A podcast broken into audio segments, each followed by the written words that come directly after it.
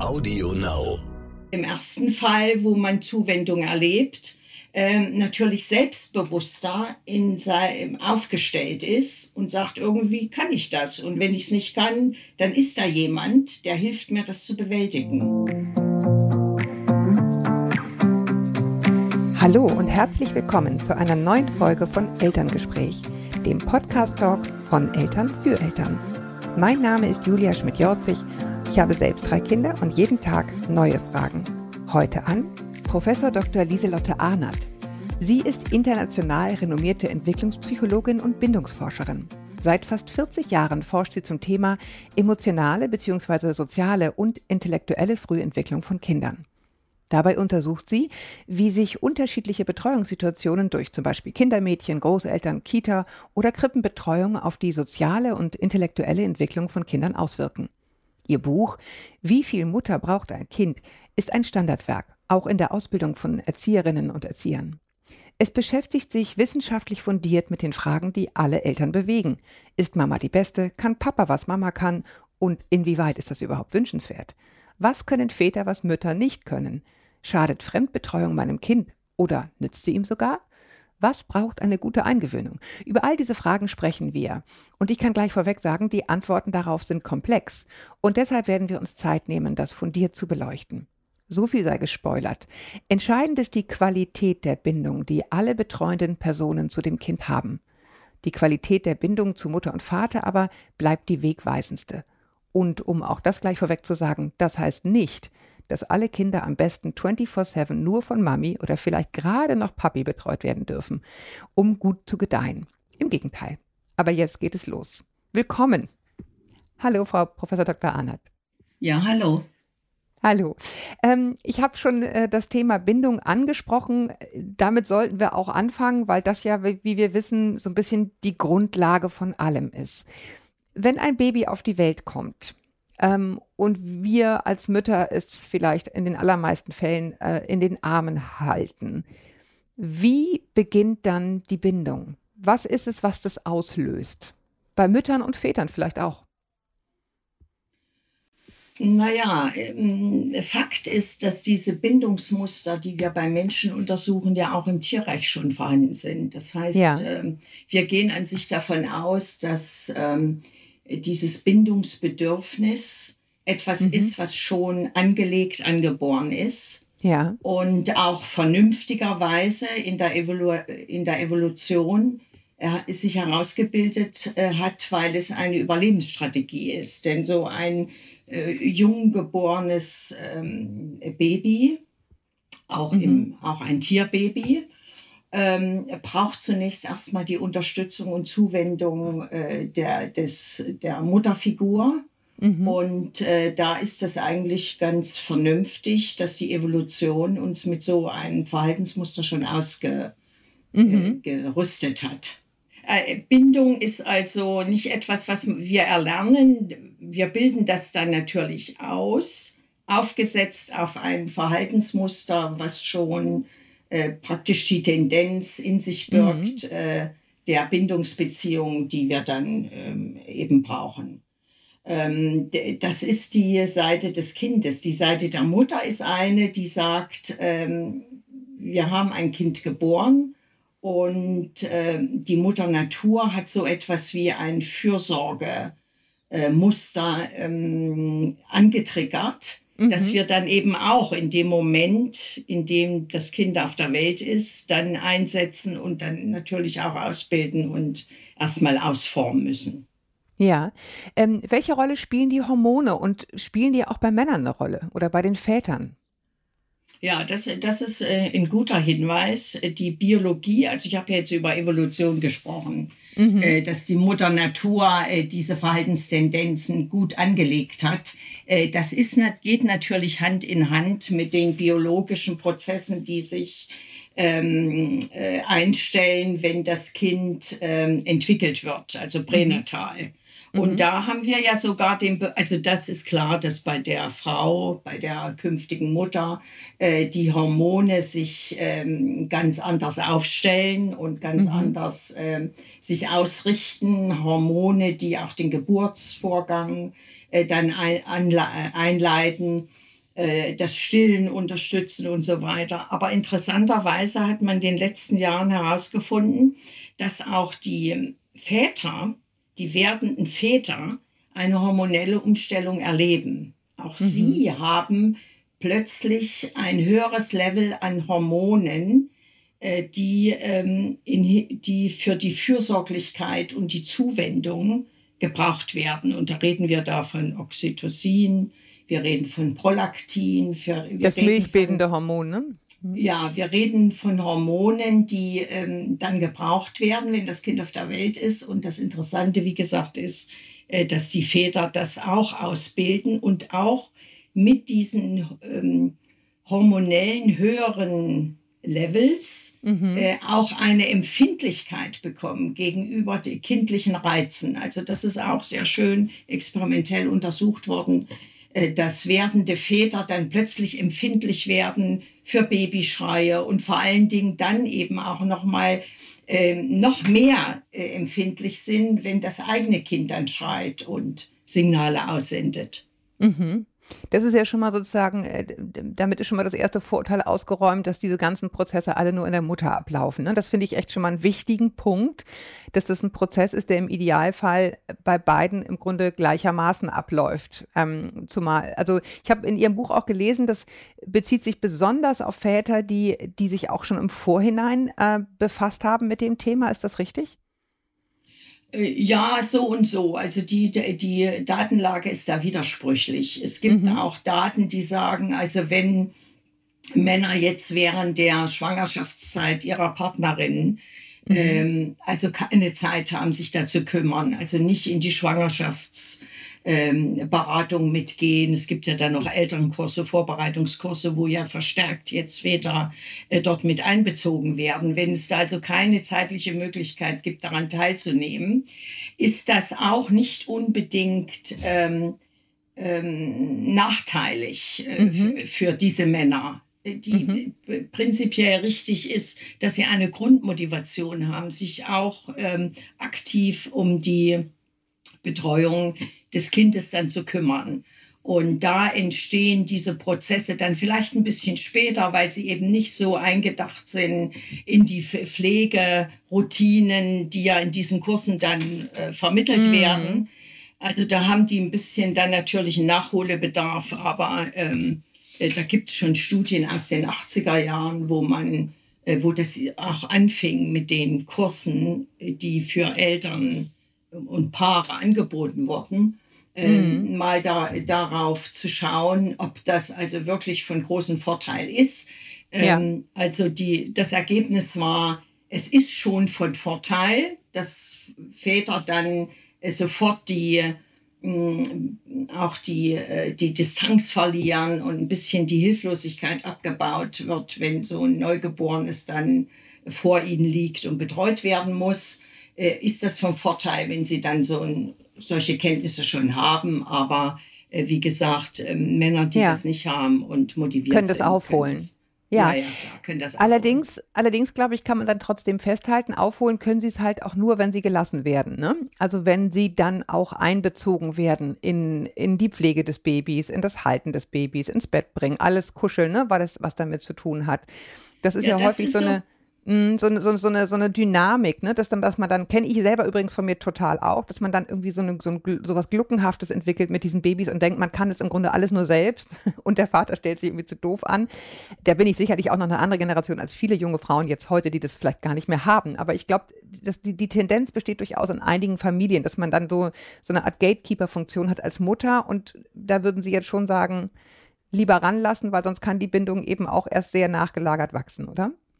Ja, das ist auch in der Forschung in den letzten Jahren ein wichtiges Thema geworden, das Gatekeeping von Müttern, ja. äh, um zu zeigen, dass es eigentlich ähm, nichts Positives ist für die Kindesentwicklung, wenn man also perfekt die Sachen nur allein in der Hand behalten möchte, sondern das Gegenteil ist der Fall. Es ist wichtig, dass Kinder eben auch Beziehungen zu anderen Menschen und vor allen Dingen zu ihren Vätern äh, entwickeln und dass man da eben loslassen muss und auch die manchmal die Unkundigkeit und die Unbedarftheit äh, des Vaters oder auch der erstmal der Großmutter oder der Großeltern dann ruhig zulassen kann, weil das schlussendlich eigentlich positiv ist für die kindliche Entwicklung.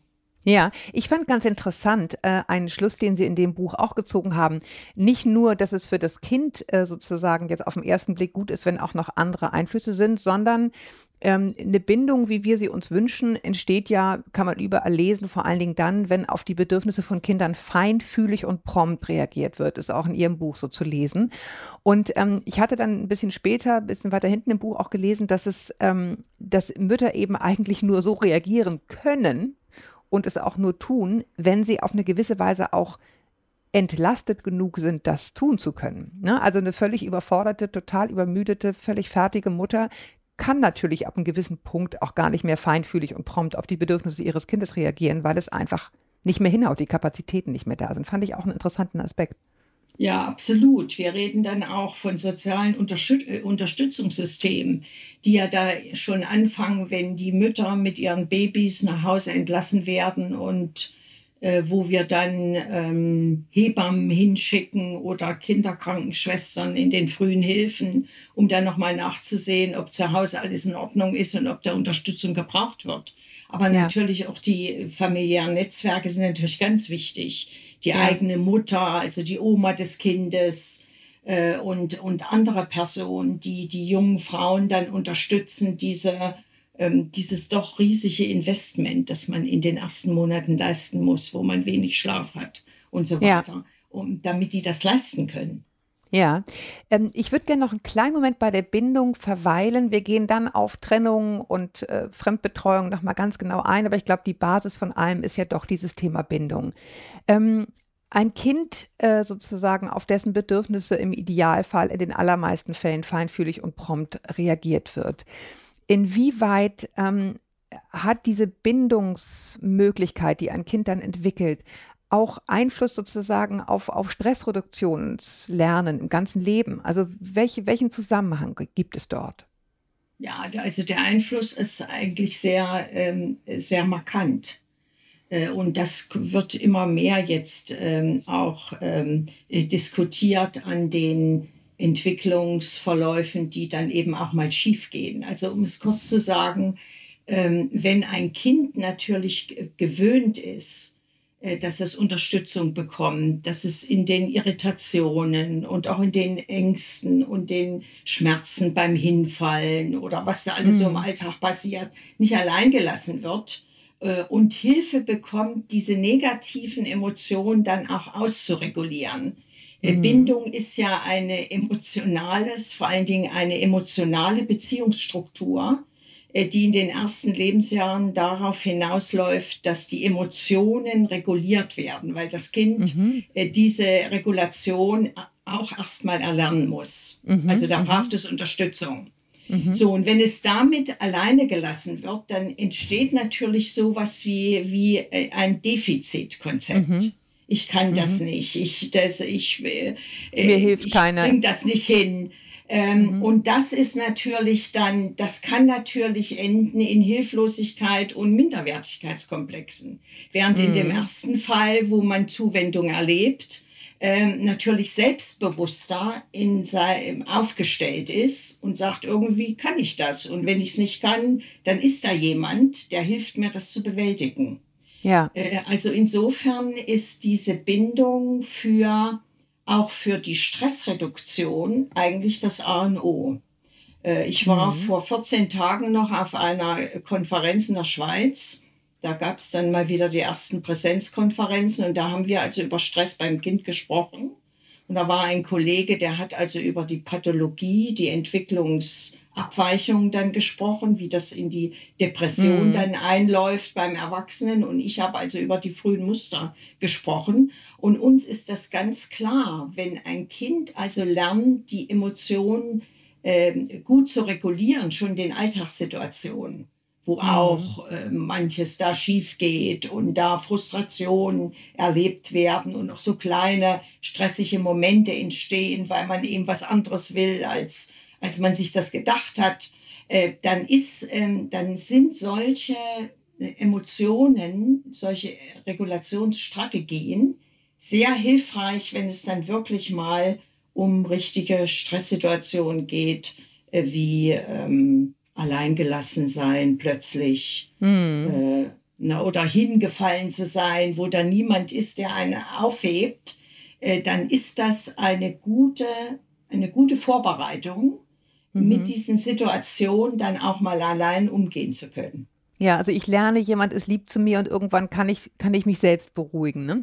Ich, ich fand ganz spannend einen, einen anderen Aspekt, ähm, den Sie auch in dem Buch hatten, nämlich die Tatsache, dass, ähm, dass Kinder die sozusagen auch zu viel bekuschelt werden. Das ist sozusagen die, ähm, die Kehrseite. Da meine ich jetzt nicht, man kann mit Babys nicht zu viel kuscheln in dem Sinne, ne? das will ich jetzt überhaupt nicht sagen. Aber wenn Babys sozusagen gegen ihren Willen bekuschelt werden, also sprich, wenn sie im Grunde gar keine Signale aussenden, wenn sie im Grunde gerade gar nicht wollen und dann aber die ganze Zeit geherzt und abgeknutscht und keine Ahnung, dass dann eben auch dieses Gefühl von Selbstwirksamkeit durchaus einen kleinen Schaden nehmen kann. Ich meine, ne, wir wissen alle, kuscheln ist was Schönes, aber dieses Gefühl von, dann, wenn ich möchte, beginnt eben auch schon in diesen Jahren. Ja, klar. Äh, wir reden dann im großen Kontext auch von der Überbehütung, die natürlich auch eine gewisse Gefahr ist. Also mhm. das ist auch die Form, äh, möglichst dem Kind alle Stress, stressigen Ereignisse im Vorfeld schon aus dem Weg räumen zu wollen. Mhm. Das ist auch keine gute Strategie. Also wir erleben ja, unser Leben ist einfach ausgefüllt mit Herausforderungen, die eben auch mal nicht so ähm, harmon mit positiven Gefühlen verbunden sind. Also ein Kind muss schon auch lernen, mit diesen Dingen also umgehen zu können. Und mm. da haben wir also gerade in einer unserer letzten Studien festgestellt, äh, dass ähm, Mütter wirklich stark dazu neigen, das Kind immer sofort zu trösten oder schon im Vorfeld solche Situationen mm. ähm, wegzuorganisieren. Ja. Mhm. Während die Väter da wirklich andere Strategien haben. Die sind also gelassener, die lassen die Dinge an sich rankommen, erstmal entwickeln. Und wenn es dann soweit ist, ähm, dann hilft man dem Kind in der Lösung des Problems.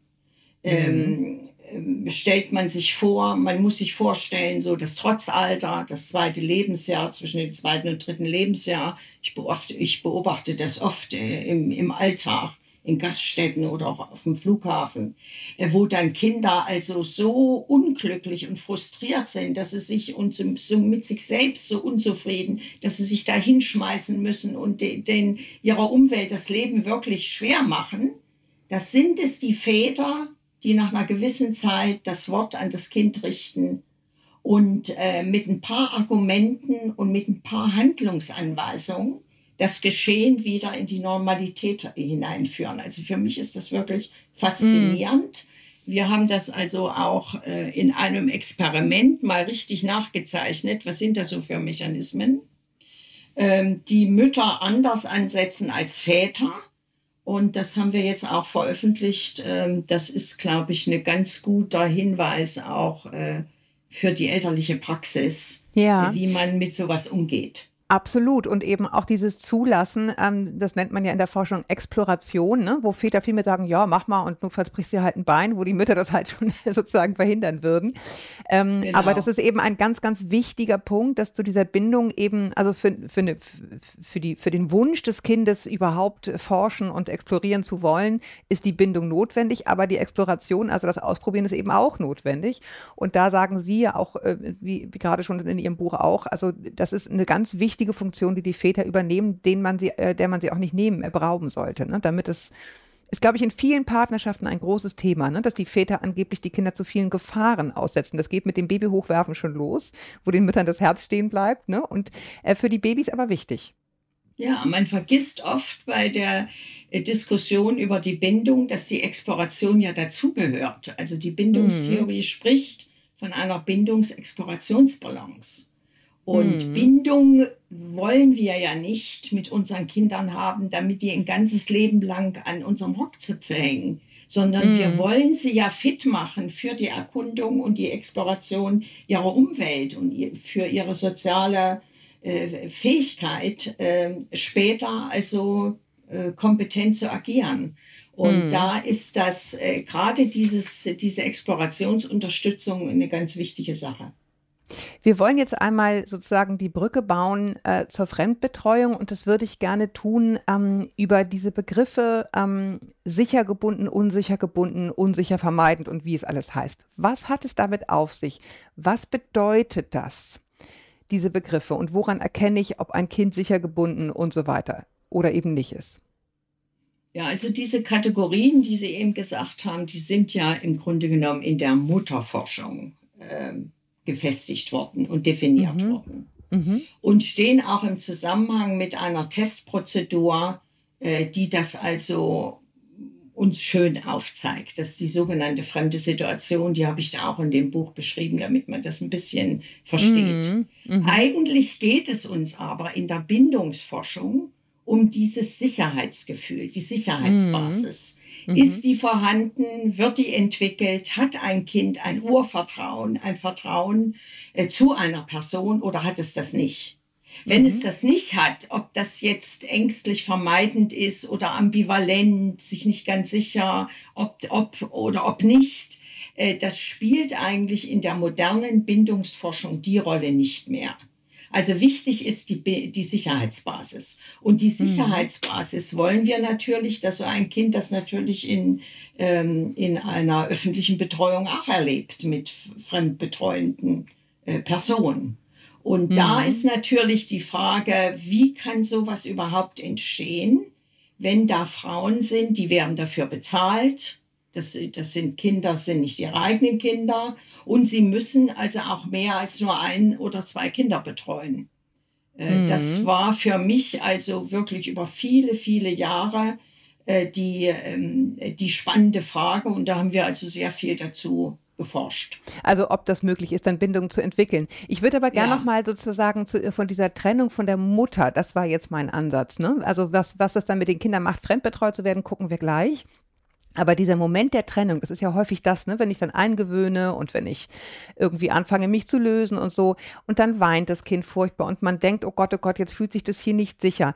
Wie, wie äußert sich das, wenn ein Kind in so eine fremde Situation, wie Sie diese Versuchsanordnung nannten und wie man sie ja kennt, wenn man ein Kind eingewöhnt, ähm, wie äußert sich das, ob ein Kind sicher gebunden ist in so einer Situation der Trennung, der fremden Situation? Ja, also, also klar ist, dass die Trennung eines Kindes von der Mutter oder von einer wirklich vertrauten Bindungsperson erstmal einen unglaublichen Stress erzeugt. Mhm. Und da haben wir auch die Signale, die da ganz lautstark, das Protestverhalten kommt da, was mhm. sagt, ich will diese Person zurück. Alles andere mhm. ist mir völlig egal mhm. hier, das kann hier so aufregend äh, sonst wie sein. Ich will mhm. diese Person zurück.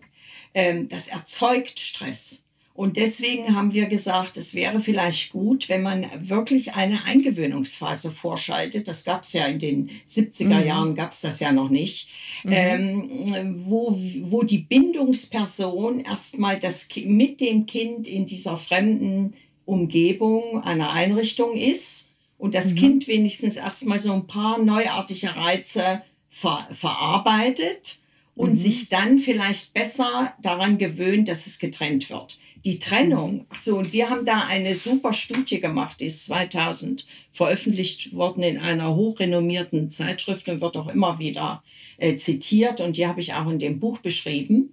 Da haben wir gezeigt, wenn die Bindung zu der Mutter ähm, sicher ist, mhm. dann sind die Kinder in dieser fremden Situation, in dieser fremden Umgebung mit der Mutter völlig relaxed. Die haben keinen Stress.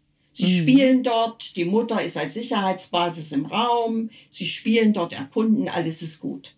Äh, das ist bei den unsicher gebundenen Kindern nicht so der Fall. Die sind, mhm. ähm, weil die eben gewöhnt sind, auf sich allein gestellt zu sein, ist denen das völlig egal, ob die ähm, Mutter da mit äh, dort ist oder nicht. Jedenfalls im Stresssystem ist das völlig egal. Die sind also schon sehr, ähm, das ist schon für die sehr herausfordernd. So, und jetzt kommt aber in dem Moment, wo die Trennung kommt von der Mutter, ist das völlig egal, wie die Bindungssicherheit vorher war. Der, die Trennung von der Mutter ist für beide dieser Kinder wirklich gleich gleichartig mhm. stressvoll. Also mhm. auch das sicher gebundene Kind fängt dann also furchtbar an zu weinen und, ähm, und ähm, macht klar, also so ist das ja nicht gedacht.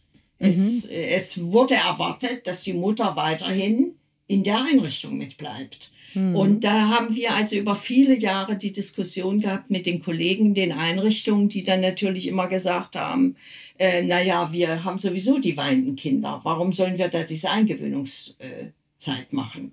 Also die mhm. haben den Nutzen einer Eingewöhnung gar nicht gesehen, wobei mhm. wir das schon also im Stresssystem gesehen haben, dass das besser wird. Ein Unterschied macht. begleitet werden. Ja. ja, das macht schon einen Unterschied. Interessant ist ja, wenn die Mütter dann wiederkommen. Ähm, was tut dann ein sicher gebundenes Kind? Naja, das ähm, ist klar. Es, ähm, ähm, sagen wir es mal so, also wenn das sicher gebundene Kind jetzt äh, viele Stunden dann in der Einrichtung war und sich dann daran gewöhnt hat, äh, dass es auch andere Personen gibt, die äh, die Sicherheitsbasis herstellen können, mhm. die ihm helfen und so weiter dann ist das ähm, klar, dass es dann nach, nach, einer Zeit, wenn die Mutter dann wieder auftaucht, ähm, äh, das ähm, Empfinden hat, äh, jetzt gibt es also diese Hauptperson, mit der ich äh, das besonders gut äh, mhm. hinbekomme. Und ähm, wir hatten so den Eindruck, und das ist auch nachgewiesen, dass das Kind dann nochmal anfängt, der Mutter klar zu signalisieren, also ähm, die Mutter für sich selbst zu rekurrieren. Also mhm. nochmal zu signalisieren, also jetzt bist du aber mal für mich da und jetzt will ich dich ausnahmslos ähm, mhm. in, in, meine, in meine Welt einbeziehen. Mhm. Also das, ähm, das zeigt uns auch so ein bisschen, dass der Kontrast ja zwischen der Gruppenbetreuung in den Einrichtungen mhm und der individualisierten Betreuung durch die Mutter schon ein bestehender ist. Und mhm. das Kind auch selbst, wenn es dem gut gegangen ist die ganze Zeit in der Einrichtung, mhm. ähm, äh, die Mutter nochmal für sich selbst in Anspruch nehmen will, weil es dann nochmal ganz andere Dinge hier abverlangt. Ja, Individuellere, ja. emotionalere Zuwendung und so weiter. Ähm, wenn jetzt eine Mutter zurückkommt und die Bindung zum Kind ist eher unsicher gebunden, wie würde so ein Kind reagieren? Äh, das sind die, ähm, sagen wir mal, die Reklamationen nicht ganz so ausgeprägt, weil das Kind natürlich ähm, im Alltag sowieso erfahren hat, dass es da nicht so stark die Ansprüche ähm, stellen darf, weil die Mutter sich vielleicht dann völlig abwendet und genervt ist. Das heißt, das Kind, das Kind, ah, das Kind entwickelt eine Strategie, so zu tun, als bräuchte es die Mutter nicht, also spielt weiter und ist sozusagen unbeteiligt, ne, und tut so, als ging es schon irgendwie, weil es sonst, das ist ihre These, die sozusagen die Annahme hätte, die Mutter würde dann ganz gehen. Ja, genau. So ist das. Mhm. Die mhm. Mutter würde sich dann ganz abwenden und überhaupt gar keine Zuwendung mehr machen. Die, äh, die äh, Vermeidung im Sinne der Bindung, im Dienste der Bindung, vermeidend ich mhm. bin eigentlich, ich vermeide eigentlich die Mutter. Ich zeige ihr, ich brauche dich nicht. Aber ich mache das nur, weil ich mich mit ihr verbunden mhm. fühlen möchte. Das ist mhm. so ein bisschen ein Widerspruch. Die Kinder. Ja, ja, ja. Ich will äh, ihr nicht zur Last so, fallen, damit sie bleibt. Ne? Ist, so ist es, genau. Ja. ja. Ähm, genau jetzt, ist es ja, jetzt ist es ja so, wir sind ja alle nur Menschen und niemand kriegt es immer perfekt hin. Ähm, also auch ne, diese, diese Feinfühligkeit und diese Promptheit. Ich fand ganz faszinierend, dass ihre Untersuchungen zur Wendezeit interessanterweise gezeigt haben, dass eben Personen, die in dieser Zeit von einem, also die erwachsenen Personen, von einem unglaublichen, fundamental erschütternden Wandel erfasst waren eben auch einfach nicht so in der Lage waren, ihren Kindern die Bindung zu geben, die sie gebraucht hätten. Mhm. Ähm, wenn ich mich in so einer Situation befinde, es ist ja nicht immer Wendezeit, aber was immer es ist, wenn ich merke, ich bin emotional so herausgefordert, es fällt mir einfach schwer, was immer es ist, postpartale Depression, was immer es ist. Ne? Ähm, was würden Sie raten? Wie, wie können diese Kinder stabil werden, auch wenn eventuell die Mutter es einfach mal nicht schafft, das herzustellen? Ja, da, da, da äh, empfehle ich wieder das Thema äh, soziale Unterstützungssysteme. Mhm. Man muss sich dann eben selbst als jemand, der jetzt erstmal eingeschränkt und begrenzt ist, Hilfe holen, äh, mhm. damit äh, das Kind da keinen Schaden nimmt. Also das, äh, die mhm. Oma einbeziehen oder auch mhm. in, äh, in der Tagesbetreuung ähm, die, die mhm. Lieblingskindergärtnerin äh, dort ähm, mehr einbeziehen in das Geschehen. Also mhm. das meistens Hilfe ist es holen. so, dass natürlich ja ja depressive Mütter äh, da nicht so sehr aktiv dann äh, die Kompensation einleiten können, aber da muss das Umfeld irgendwie äh, schon reagieren und äh, sensitiv darauf ja. Äh, äh, darauf äh, sich abstellen. Ich denke sowieso, dass wir ähm, eine gesellschaftliche Akzeptanz dafür brauchen, dass die Betreuung eines Kindes äh, praktisch eine partnerschaftliche ähm, ja. Gestaltung braucht. Dass ja. wir zusammenstehen müssen, wenn Kinder groß werden und das nicht einfach nur den Müttern überlassen dürfen. So ist es, deswegen machen wir diese Folge. ähm, wir haben, ähm, was so, so ein bisschen Vorschub geleistet hat, diese Annahme, die Mütter sind die Besten, war ja lange Zeit in der Betrachtung der äh, Naturvölker und ihren, ihres Umganges mit Kindern die Rolle der Mutter dort. Ähm, ich würde da gerne noch einmal drüber sprechen, weil die häufig, häufig auch erwähnt werden. Ich hoffe, ich spreche es jetzt richtig aus. Ich glaube, sie heißen Kung San. Das ist ja. ein, ein, mhm. ein, Naturvolk und, und Ache gibt es, glaube ich, noch und Effe, verschiedene, die sozusagen in der, in der Forschung eine ganz große Rolle gespielt haben, in denen die Kinder praktisch jahrelang von den Müttern getragen werden, eng am Körper. Mhm. Ähm, was, was wissen Sie über diese Naturvölker und inwieweit lässt, lassen sich vielleicht Dinge daraus übertragen ins Heute und welche aber auch nicht?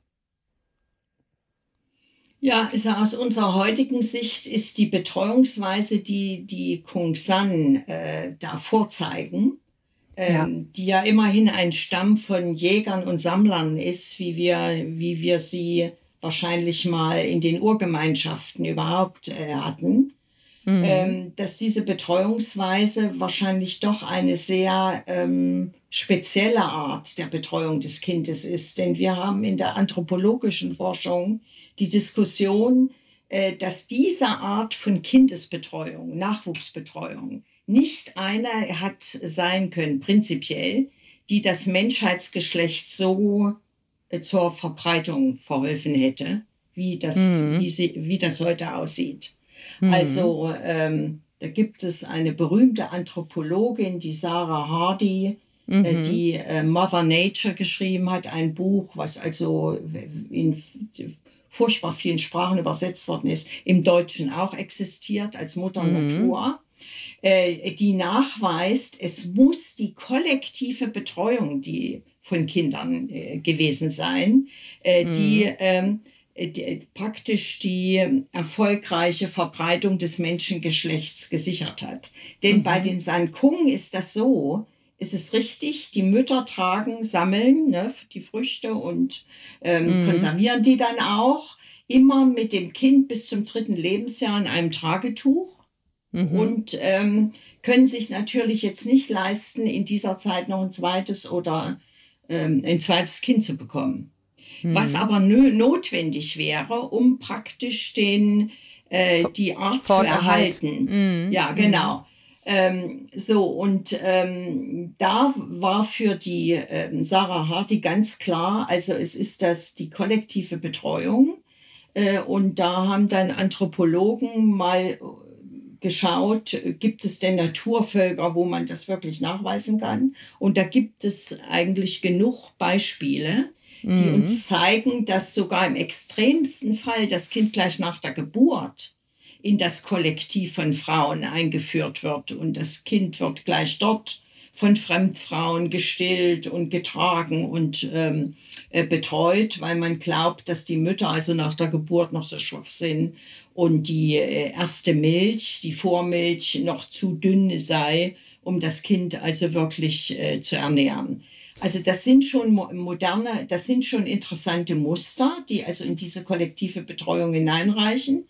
Und wir sagen heute, dass es sowieso so ist, dass die ausschließliche mütterliche Betreuung, wie bei den Kungsan, äh, eigentlich ähm, ähm, nicht das übliche Muster ist. Denn mhm. kultur- und menschheitsgeschichtlich ähm, ist das ein Sonderfall. Kultur- und menschheitsgeschichtlich haben wir die multiple Betreuung. Okay, aber das und ist ja wirklich der entscheidende Satz, ne? Weil ich, also ich glaube, so im allgemeinen äh, Verständnis ist es immer so, die Mutter war schon immer die Beste und war schon immer die Einzige. Und die Forschungen zeigen eben das was anderes. Ja, dass die Mutter die Beste ist, äh, das äh, stimmt nach wie vor. Mhm. Wir haben zum Beispiel vor ein paar Jahren, 2011 und 2013, habe ich mit meinen Studenten mal eine Exkursion nach Malawi gemacht. Mhm. Und da haben wir in der Savanne, dort wo wirklich noch sehr archaisch gelebt wird, äh, in den Randgebieten von Somba, der alten Hauptstadt, ähm, ähm, Tribes, also Stämme mhm. aufgesucht mhm. und dort auch Forschung gemacht wo wir mal wissen wollten, wie das also gehen kann, dass ein Kind durch ein ganzes Dorf betreut wird. Mhm. Und da haben wir also wirklich auch Bindung gemessen und die ganze Tagesablaufstruktur uns angeguckt. Erstmal haben wir viel Mühe gehabt, herauszufinden, welches Kind wohin gehört, wer die Mutter ist und welche anderen ja. Frauen da noch mitbetreuen. Das musste erstmal alles genau aufgewendet werden. Gott sei Dank sind wir da sehr gut von den Studenten der Universität Somba unterstützt worden, die dann also in der Landessprache dann natürlich die Informationen dann auch für uns rausgefunden haben.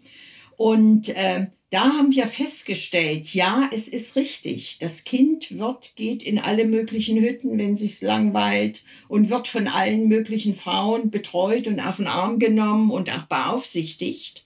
Mhm. Aber wenn es zu Irritation kommt oder zu, oder das Kind auch anfängt zu kränkeln, die Mutter ist die Beste. Dort mhm. hat es die Rückzugsfigur und dort wird es dann am intensivsten betreut. Also äh, Bindung, mhm. Mutter-Kind-Bindung gibt es. Also die These war ja, vielleicht gibt es da so eine ausgeprägte Mutter-Kind-Bindung gar nicht wenn die viele gibt's aber. Definitiv, ja, genau, das wollte die, ich damit auch gar nicht, äh, ja, das ja. war mir eh klar sozusagen. Nur, dass also die, die, eben sozusagen on top auch noch, äh, also on top der Tatsache, dass natürlich äh, ne, es am schönsten ist, sich von Mami trösten zu lassen, eben auch noch andere mitbetreuen. So, dass, ja, und die das auch am motiviertesten macht, die Mami. Die ja. anderen äh, nehmen das Kind zwar mal unter ihre Fittiche, aber wenn das zu viel wird, dann schicken sie es auch wieder weg. Mhm. Also die, ne, die Betreuungsmotivation ist natürlich auch schon unterschiedlich ausgeprägt. Aber nichtsdestotrotz, ja. wir haben dann also Zweit- und Drittbindungsmuster dann auch noch gemessen an anderen Frauen, dann festgestellt, dass die Großmütter mütterlicherseits, die nach, dann noch sind, die die zweitbeste Bindung haben zu dem Kind. Ähm, die gibt's dann auch schon äh, und das ist auch gut so, wenn ein Kind also viele solcher Bindungen hat. Das ist auch für mhm. die Entwicklung sehr gut. Wir haben natürlich dann auch Entwicklungsquotienten ähm, gemessen und, ähm, ent, ähm, und äh, soziale Fähigkeiten erprobt und so weiter. Also das war eine ziemlich umfangreiche Studie, äh, die nun nicht in diesem Buch beschrieben wird, aber ja. die. Spannend, ja, sehr. Ja. Mhm. Ähm, äh, wir haben gesprochen und Sie haben es jetzt eben auch gerade nochmal angedeutet, die Motivation der Mutter ist natürlich am höchsten. Es ist ihr Kind und so weiter und so fort. Und Sie haben es auch am Anfang des Interviews schon mal angedeutet. Welche, ich sag mal, Merkmale sollte denn eine Erzieherin haben, die auch in eine gute Bindung mit dem oder ein Erzieher in eine gute Bindung mit dem Kind treten kann. Natürlich immer in Vertretung von, aber so, dass man sagen kann, ja, es ist zwar in Anführungsstrichen nur eine bezahlte Kraft, aber solange sie diese und jene Kriterien erfüllt, kann sie das gut bewältigen. Welche wären das? Naja, in der, in der, bei der Mutter-Kind-Bindung ist das A und O ja die Sensitivität. Mhm. Das heißt, äh, äh, prompt zu reagieren, gewissen Zeitfenster und dann eben angemessen die mhm. Bedürfnisse verstehen und darauf zu reagieren. Das mhm. wünschen wir uns natürlich für, für äh, Kleinkindpädagogen, Erzieherinnen. Das mhm. wünschen wir uns dort natürlich auch. Klar ist, äh, dass diese äh, Frauen äh, auch professionell dafür ausgebildet werden Sie lernen, wie man mit Kindern spielt. Sie lernen viel über kindliche Entwicklung und so weiter. Aber sie müssen diese Fähigkeiten natürlich in einer Gruppe von Kindern ausüben.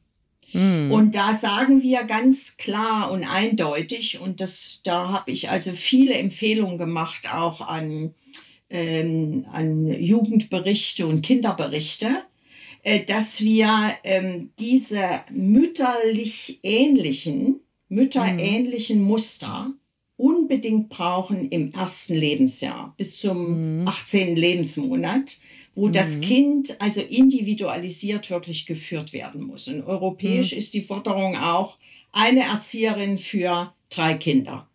Dann kann die individualisiert also ihre Arbeit wirklich machen an diesen drei Kindern, wie eine mhm. Mutter.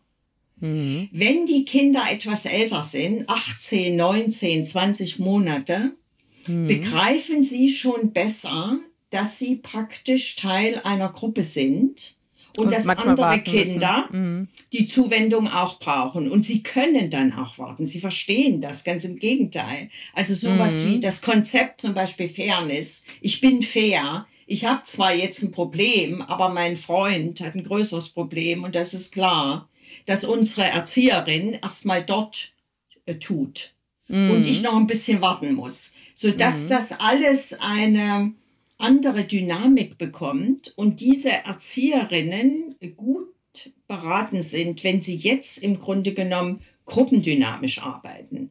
Also mhm. äh, die wichtigsten Probleme zum richtigen Zeitpunkt bedienen, äh, mhm. äh, die Kinder, die ähm, äh, dann auch schon so kleine Führungsqualitäten haben, mit an ihre Seite stellen, damit also das Gruppengeschehen äh, äh, dirigiert werden kann und die Gruppenatmosphäre insgesamt mhm. positiv ähm, wird, auch wenn da ab und zu vielleicht mein Kind ein Problem hat. Mhm.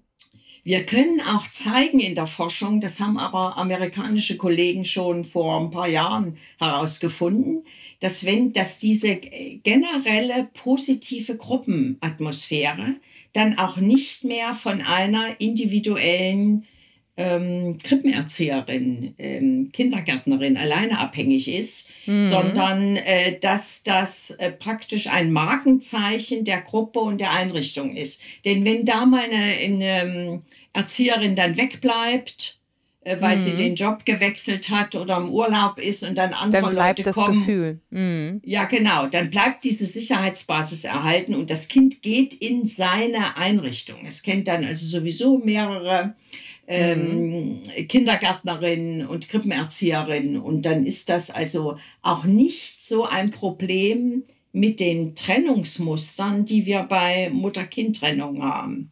Das ja. sind einfach andere Muster, die, sagen wir mal, verallgemeinernd und generalisierter sind. Ja, ähm, jetzt hatte ich einen ganz wichtigen Punkt. Ich hoffe, er fällt mir jetzt wieder ein. Ja, genau. Sie hatten ja gerade schon das Alter angesprochen. Ähm, äh, ne, wann ein Kind, bis wann ein Kind ungefähr was braucht und ab wann es auch so ein bisschen explorativ unterwegs sein kann und in der Gruppe aufgefangen und in der Einrichtung aufgefangen ist, nicht mehr ganz so spezifiziert ist auf eine bestimmte Person. Welches Alter ist da das Richtige, um ein Kind in Gruppenbetreuung einzugewöhnen? Also naja, in die Krippe, ja. ne? man sagt ja, es ist mhm. irgendwie da besonders leicht und da wird es dann richtig kompliziert. Wann sind so die Schaltpunkte? Also aus den Analysen der äh, Gruppendynamik geht äh, hervor, dass es ungefähr so dass der 18. Lebensmonat ist.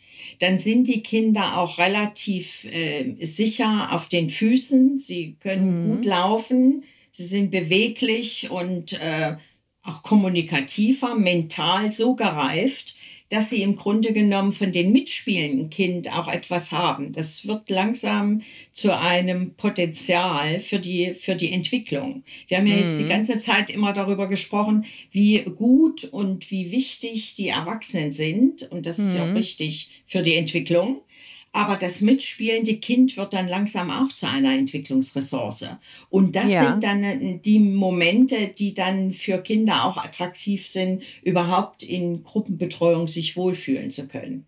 Aber ich, interessant, weil ich habe es in Ihrem Buch anders, äh, ich will nicht sagen anders verstanden, weil das ist schon klar, ne? Da hat das Kind sozusagen auf den ersten Blick am meisten von, wenn es schon so ein bisschen sich äußern kann und rumlaufen kann. Aber ich hatte doch auch gelesen und vielleicht falsch verstanden, dass es eben ein Alter gibt, wo es den Kindern einfach sehr leicht fällt, sozusagen in, äh, in diese, äh, in so eine Krippensituation zu kommen, weil es eben dieses Zuhause noch gar nicht in dem Sinne so erfahren hat und deswegen jedenfalls für die Eltern auf den ersten Blick relativ leicht einzugewöhnen ist, wenn es, weiß ich nicht, unter 18 Monate ist. Und komplizierter und schwieriger wird es eben ab 18 Monate. Oder habe ich das falsch verstanden? So, das ist jetzt nochmal ein anderes Moment der Eingewöhnung und der Trennungsängste. Das mhm. stimmt. Also wir gehen ja eigentlich davon aus, dass das Bindungsmuster, die ersten Bindungsmuster, also Mutter-Kind-Bindung, äh, im ersten Lebensjahr äh, sich ausformt. Und mhm. dass das erste Le und der erst, das erste Lebensjahr ist mehr oder weniger so ein Höhepunkt in der Bindungsentwicklung. Und mhm. genau in der, in der Zeit 12. bis 15. Lebensmonat und dann eben vielleicht auch noch 18. Lebensmonat, äh, das Kind dann von der Mutter zu trennen, das ist eigentlich äh, unglücklich aus unserer Sicht. Wir mhm. hatten ja früher diese, diese langen äh, Urlaubszeiten der Mütter gar nicht. Da wurden mhm. die Kinder mit drei Monaten, sechs Monaten in die Einrichtung gebracht. Und da mhm. waren die Trennungs... In der DDR, ne? Mhm. Ja, genau. Und da waren die mhm. Trennungsmomente ähm, eigentlich gar nicht so sichtbar. Ich mhm. möchte nicht sagen, dass die Kinder nicht dann auch äh, Stress bestimmte hatten, Probleme ja. hatten, aber wir haben diese Mutter-Kind-Trennung als ein Stressmoment äh, so eigentlich gar nicht wahrnehmen können, weil das noch nicht so ausgereift war. Und das Kind hat dann die ja. Mutter-Kind-Bindung dann parallel ausgereift zu, der, zu den Erfahrungen in der Einrichtung. Ja, ähm. also habe ich richtig verstanden, 12. bis 15. ist im Grunde das, Un, also sozusagen das unglücklichste, 12. bis 15. Monat, weil da kippt es gerade so von Mutterbindung ausgereift äh, und dann ist es eben eher schwierig, während Sie davor sagen, kann man es zumindest von außen nicht so sehen, ähm, dass es für das Kind sozusagen schwierig ist, da parallel eine Bindung aufzubauen zwischen Mutter und Erzieherin. Ja, so, so, so würden wir mhm. das heute sehen. Ja. Wir haben in Wien mal eine Studie gemacht, da konnten wir Kinder auch aufnehmen im dritten Lebensjahr. Also da war die, die Aufnahmespanne, mhm. Altersspanne also sehr breit. Mhm. Ähm, da haben wir schon festgestellt, dass das dann wieder leichter wird, wenn die Kinder etwas älter sind, wo man mhm. mit Sprache viel erklären kann und wo auch der Trennungszeitraum für das Kind äh, besser erfassbar ist. Ja. Ähm, also die Erwartung, jetzt, wann meine Mutter zurückkommt, ist für das Kind dann besser äh, zu antizipieren, ja. äh, wenn es eben ein bisschen älter ist. Also ich habe jetzt äh, verstanden, auch bei der Lektüre Ihres Buches, dass es für die Kinder, dass Kinder durchaus sehr profitieren können davon, ähm, auch schon recht früh in, in eine Betreuung gehen zu können. Wir sollten aber in dem Zusammenhang noch einmal kommen auf eine Studie, die, die auch so ein bisschen für Aufsehen gesorgt hat, die sogenannte, ich hoffe, ich spreche sie richtig aus, NICHID-Studie. NICHD. Das in ICHD? National Institute. Ja, ja. okay, National gut, Institute of Child Development heißt das. Ja, genau. Ja. Ähm, mhm. Da äh, auf einen ganz bestimmten Punkt eingehen, nämlich ähm, die, die These, die aus den Untersuchungen hervorgegangen ist, nämlich dass äh, das Verhalten von Kindern, die früh in öffentliche Betreuungseinrichtungen gegeben wurden, aggressiver sei als das von Kindern, die das nicht erlebt haben. Was, was wissen Sie darüber und lässt sich das halten? Und wenn ja, wie, wie erklärt man sich das? Naja, das ist also eine Riesendebatte gewesen vor ein paar Jahren. Äh, nun muss man das so sehen. Die NICHD-Studie ist 1991 ins Leben gerufen worden. Mhm. Und dann hat man die Kinder ähm, egal ob sie in eine Einrichtung dann ähm, geschickt wurden oder eben zu Hause geblieben sind, ähm, über 20, glaube ich, 22 Jahre untersucht mhm. und immer wieder natürlich Vergleiche machen können zwischen Kindern, die in Einrichtungen waren und solchen, die eben nicht waren. Mhm. Und da hm. gibt es, Sie haben am Anfang gesagt, das sind natürlich komplexe Zusammenhänge. Da mhm. gibt es natürlich unzählige Faktoren, die jetzt auf diese Entwicklung eines hm. Kindes, was in Einrichtung war, versus eines Kindes, das nicht in, ein, in einer Einrichtung war, hm. äh, da äh, einwirken. Äh, eine davon ist, wenn es in Einrichtung war, wie oft ist da gewechselt worden, zum Beispiel? Hm. Das ist ja in den USA, das ist eine, eine US-amerikanische Studie, ist das ja nicht ganz so, ähm, wurde das ja nicht ganz so sensitiv begleitet wie in unserem Land. Äh, man hat dann die Eltern wechseln schnell mal den Job, ver verlassen mal mhm. ihr Haus und beziehen ein anderes, einen anderen Bundesstaat und so weiter. Also man, äh, da ist viel mehr Mobilität, zumindest in dieser Zeit gewesen als in Europa. Und die Kinder, es gab auch viele Kinder, die oft gewechselt haben. So. Und mhm. jetzt hat mhm. man festgestellt, wenn die also viele Wechsel hatten und ziemlich früh in solche, in solche Fremdbetreuung kamen, außerfamiliäre Betreuung haben. Öffentliche. Dann, mhm. Ja, öffentliche. Dann zeigen mhm. Teste, wenn man so nach Verhaltensanpassungen fragt. Äh, mhm. Ist das Kind schnell trotzig? Mhm. Ähm, äh, ist es widerständig und so weiter? Dass diese Kinder dann höhere Punktwerte haben als die anderen. Also, also ein auffälligeres Amerika Verhalten. Ja, die Amerikaner nennen das Compliance oder Non-Compliance, was so übersetzt heißt, ist das Kind artig. Mhm, mhm. und, und, äh, ist es leicht handelbar, ne? ist es mhm. fügsam. Fügsam ist vielleicht auch ja. ein gutes Wort dafür. So, und da äh, haben natürlich manche Forscher den Schluss daraus gezogen, na ja, wenn das also so stark non-compliant ist, dann kann das schon mal sich entwickeln in Richtung Aggression, Aufmüpfigkeit, also mhm. eben auch Aggression und Widerständigkeit. Aber ja. man kann es auch interpretieren als ähm, aufmüpfig. Ähm, ja, mhm. äh, doch selbstständig. Auch selbstständig, auch mitdenkend. Mhm. Ja, mhm. ich meine, wir Wehrhaft. haben natürlich, ja genau, wenn man ja. also die Familie der Gruppenbetreuung entgegenstellt oder der Einrichtung entgegenstellt, sind das natürlich riesige Kontraste für manche Kinder. Mhm. Ähm, der, das muss verarbeitet werden. Und die lernen natürlich, dass was dort erlaubt ist, ist da nicht erlaubt und umgekehrt. Und man fängt an zu reflektieren und darüber ähm, nachzudenken, was ist denn jetzt eigentlich richtig? Mhm. Und dass das natürlich auch ähm, eine gewisse Willensstärke und Widerstandsfähigkeit mhm. dann erzeugt, ist auch irgendwo klar. Also ja. wir haben immer wieder gesagt, man muss diese Befunde, muss man also ähm, mit Vorsicht genießen durchaus auch oder sehr Vorsicht, abwägen. Genau. Und ob ja. dieses Non-Compliance, ob wir das wirklich wollen an unseren heranwachsenden Kindern, ist ja auch die Frage. Genau so ist es, ja. Also deswegen ähm, vielleicht nochmal zusammenfassend, was, was ich verstanden habe, was Sie in Ihrem Buch auch deutlich machen wollen. Äh, es ist mitnichten der Fall, dass Fremdbetreuung Kindern schadet. Es ist natürlich eine große Frage der Qualität.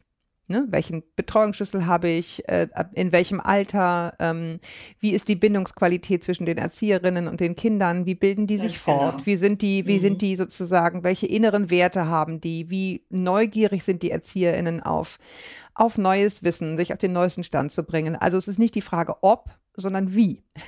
Ja. ähm, ne, das, das kann man, glaube ich, äh, zusammenfassend sagen. Und ich habe sogar herausgelesen, dass Sie sagen, es gibt eben sehr viele Kinder äh, aus unterschiedlichen Situationen, die sehr profitieren davon, früh ähm, viele soziale Kontakte zu haben, unter anderem, weil es eben auch die Mütter entlastet und oder die Familien zu Hause entlastet. Ja, ich denke, dass wir diese, diese letzten Stellenwert besonders mm. jetzt in der Pandemiezeit ja. beobachten konnten. Also das über Jahre habe ich immer zu äh, erklären müssen, warum also die Kitas ähm, nicht schädlich sind für Kinder. Aber mhm. durch die Pandemie ist das ist es jedem klar geworden. Diese, ja, ist es irgendwie jedem klar geworden. Und ich freue mich natürlich, dass der Stellenwert dieser Einrichtung äh, da plötzlich also eine ganz andere Wendung bekommen hat, was für uns natürlich nicht bedeutet, äh, dass man äh, auf die Qualität nicht mehr achten soll. Nee, es gibt genau. eine riesen Qualitätsinitiative des Deutschen Jugendinstitutes, äh, die schon über Jahre läuft und die immer wieder ähm, äh, sich stark macht dafür, dass ja. wir schon in der Ausbildung anfangen, äh, die Erzieherin dort gut ähm, aufzustellen für, für die Arbeit vor Ort. Ja, ja, ja. Also das, das ist sozusagen das zweite Credo, was, was damit einhergeht. Ich glaube, es bringt nichts, sich Einrichtungen schön zu reden, bei denen man eigentlich spürt, es ist Mist da. Ne? Also das mhm. gibt es ja. Das haben wir häufig auch die Situation, weil die Betreuung eben so schwierig zu erlangen ist für viele Eltern, eine gute Betreuung in ihrem Umfeld, dass man denkt, naja, wird schon irgendwie passen und ist zwar nicht super ideal, aber läuft schon. Und da, glaube ich, ähm, kann man schon sagen, es lohnt sich genau hinzugucken und, und, und, und zu suchen und irgendwie, ja, zu schauen, dass es passt zwischenmenschlich, ne? Damit, äh, auch zwischen übrigens, äh, zwischen den Eltern und den ErzieherInnen, damit da überhaupt so eine, so eine Erziehungspartnerschaft entstehen kann, wo man ohne Eifersucht wirklich eine gute Übergabe machen kann und äh, erfahren kann, was hat das Kind am Tag erlebt und so weiter. Also es lohnt sich schon da genau hinzuschauen. Absolut. Und jede Einrichtung ist auch nicht für jedes Kind äh, geeignet. Ja. Äh, Kinder kommen ja schon mit so unterschiedlichen Voraussetzungen auf die Welt. Und wenn wir ja. allein daran denken, dass zunehmend Kinder ja auch äh, zu früh geboren werden. Und mhm. dann also nochmal die ganze ähm, intellektuelle, mental und emotionale Reifung auch ein bisschen anders verläuft als bei normal mhm. geborenen Kindern, muss man schon darauf achten, dass also die äh, Betreuungsqualität ähm, äh, angemessen ist für diese Kinder. Absolut. Gott, ja. Gott sei Dank haben wir ja jetzt in Deutschland auch einen parallelen Betreuungsmarkt, der über Tagesmütter angeboten wird. Hm. Und da kann ich nur ermutigen, dass man, wenn man also mit der institutionalisierten Betreuung nicht zufrieden ist, äh, dass man sich da mal umschaut, ob man äh, ob es so das besser passt für das Kind. Findet. Ja. ja, also äh, es bleibt bei dem Credo, ähm, es lohnt sich wirklich in diesen ersten Jahren darauf zu achten, dass da eine stabile Bindung bei den Kindern, ein, ein, eine psychologische Sicherheit, wie man das nennt, entstehen kann. Das ist äh, ein, ein wahnsinnig wichtiges Investment fürs ganze Leben. Äh, und es lohnt sich, da genau hinzugucken und sich Gedanken zu machen und vielleicht entweder zu warten oder eine andere Betreuung zu suchen oder die Betreuung zu nehmen, die öffentliche, wenn sie gut genug ist. Ja. Also das, das glaube ich, äh, das haben alle Eltern machen diese Erfahrung, dass es sich lohnt, in diese Bindungssicherheit zu investieren. Ich danke Ihnen sehr, ähm, dass Sie Ihr Wissen, Ihr umfangreiches Wissen mit uns geteilt haben jeder, der bisher dachte, dass irgendwie Forschung auf dem Gebiet äh, was Langweiliges ist, der ist spätestens seit ihrer Geschichte in Afrika eines Besseren belehrt. Also ich, ich danke Ihnen sehr, dass Sie uns da so, so ähm, ja, haben teilhaben lassen an diesen umfassenden Studien, die es seit vielen, vielen Jahren dazu gibt und die auch so ein bisschen einzuordnen, dass man nicht zu schnell urteilt über das, was man da liest und hört. Ähm, ich danke euch da draußen, dass ihr zugehört habt bis hierhin. Schreibt uns gerne mit allen Lebensfragen rund um Familie. Ich werde entweder mit Elke oder anderen Expertinnen darüber sprechen. Immer in der Hoffnung, dass für euch ein paar hilfreiche und inspirierende Impulse dabei herauskommen. Ihr kennt das ja in unserer Folge Eure Fragen. Schreibt uns an podcast.eltern.de. Bis wir uns wieder hören, haltet den Kopf über Wasser. Ahoi aus Hamburg und tschüss, Frau Professor Dr. Anna.